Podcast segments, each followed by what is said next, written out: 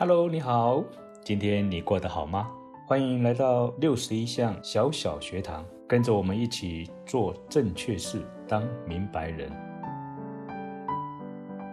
Hello，你好，欢迎来到六十一项小小学堂，我是 Peter。今天我们来聊企业应该拜非营利组织为师。为什么企业反而要拜非营利组织为师呢？我想这是一个非常好的一个话题。这个礼拜我特别抽空前往了花莲一趟，主要是要参加一个非常有意义的画展。这个画展是由花莲县妇女成长关怀协会特别为他们的前任理事长郭华林举办的这样一个油画展。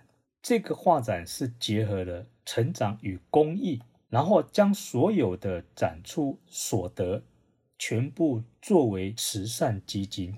用慈善基金做公益，看起来好像蛮稀松平常的，因为很多团队、很多组织也在进行。但是我们提到了花莲县妇女成长关怀协会，他们的前身就是由于他们一起共同研读彼得·杜拉克这样教我的这本书，这些在各行各业界的精英，他们就在想如何能够延续。他们把这个学习化作行动，因此他们就成立了花莲县妇女成长关怀协会。这个协会呢，至今已经超过了九个年头了，马上要进入十年。这十年当中，他们举办了非常多的公益的活动，或者是帮助许多人成长的一些课程，不断的把贡献。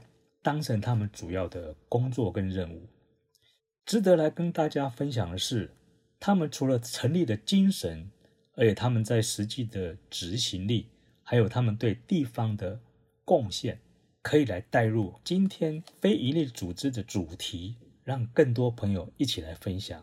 所以今天我才来跟各位聊，企业应该拜非营利组织为师。其实人。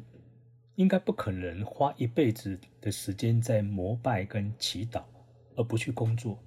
或许古时候还可以遁入空门，进入灵修的境界，视灵修为一切。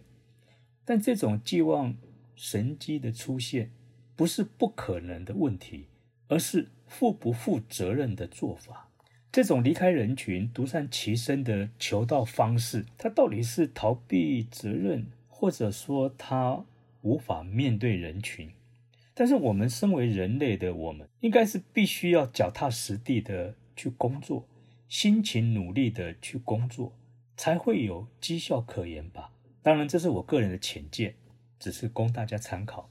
杜拉克在一篇《哈佛商业评论》当中的文章里面，他描述着说：“女童子军。”红十字会还有基督教等等的非营利组织，已经逐渐都成为美国食物的领导者。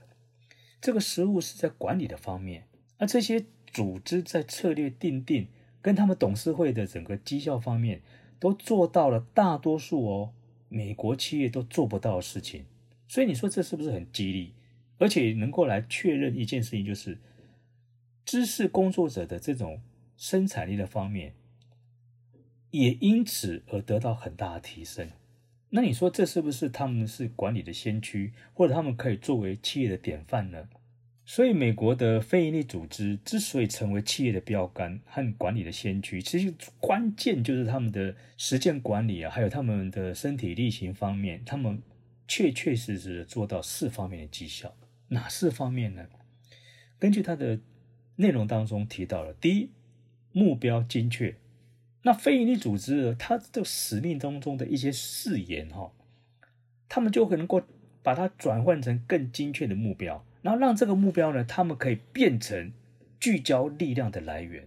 那你想想看，这些是他们在承诺这件事情的时候呢，他们已经怎么样把这个力量的全员放在他们的整个的核心里面。第二，积极热情，他们因为有使命嘛。那透过目标，然后转换成他们个人跟组织的一种凝聚力哦。各位，我们在传统世界当中，我们也常在想说，我们组织里面常说，哎，我们要有凝聚力。但是这个凝聚力如果没有透过使命转换成目标的话，其实你会发现它很空谈。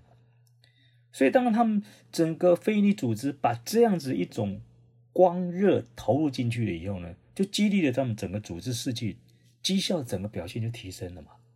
第三，绩效卓越，这个绩效卓越其实是重点是他们放在人身上，也就是我们在前面常提到说，啊，找对人，对不对？放对位置，协助他做对事，那这个就是把绩效能够卓越产生很重要的因素。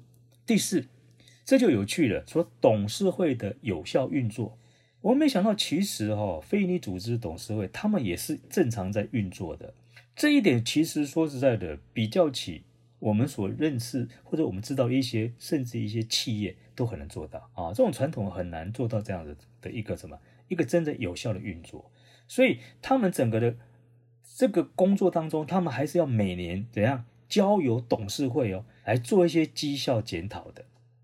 所以你会发现到，其实啊，这种董事会本身的绩效检讨，再加上他们运作的功能能够发挥，那这样的情况就变成，就是为什么一般的企业应该向非营利组织来学习很重要的功课。那事实上呢，杜拉克哈他在非营利组织当中，他也持续花很多的时间跟精力，然后投入很多的这些呃领导跟管理，所以他也培养了非常多人才。所以呢。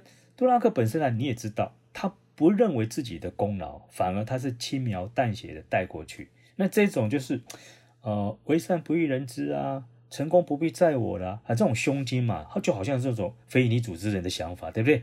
所以这都是一变成非营利组织这种执行长的一种典范。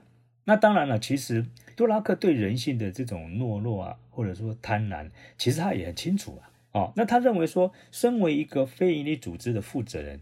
他更容易陷入个人魅力的自我迷恋，好厉害哦，对不对？他说，最后这种情况就会变成怎样，无法自自拔的这种境界。所以他就点出了说，这种领导的关键里面呢，哈，并不是在怎样，在领袖的魅力，而是组织的使命。你看他一直在讲使命，所以因此，如果说你如果只是把这种专注力放在个人的魅力的话，那这种领导就会走上一种偏执的不归路了。啊，所以这个是我们在常常在讲说，身为非营利组织领导者，他的职责就是要将使命，看又讲使命，他的整个的内容跟精神转换成精确的目标啊。所以这种情况来讲的话，就是说我们就会发现，其实一般的啊这种企业，常常董事会会做一些干预，然后呢，执行长呢就会感觉到有被夺权的感觉。这种现象其实呢，哈。在民间的一般的团体当中，常常会发生。所以呢，怎么样让执行长跟董事们啊，他们的整个的定位能够各自界定，然后任务分配，这就是一个非常有效运作的根本的一种发展。所以要让董事会跟执行长分工合作，这才是非营利组织它重大的成就。你也是我们一般的企业。为什么值得拜非营利组织为师的重要原因？今天呢，我们就讲到这里。如果有任何的问题，我们可以一起提出来共同讨论。当然，如果你喜欢这个节目，你也可以按赞、订阅或分享给你身边的好朋友。祝福大家，我们下次见。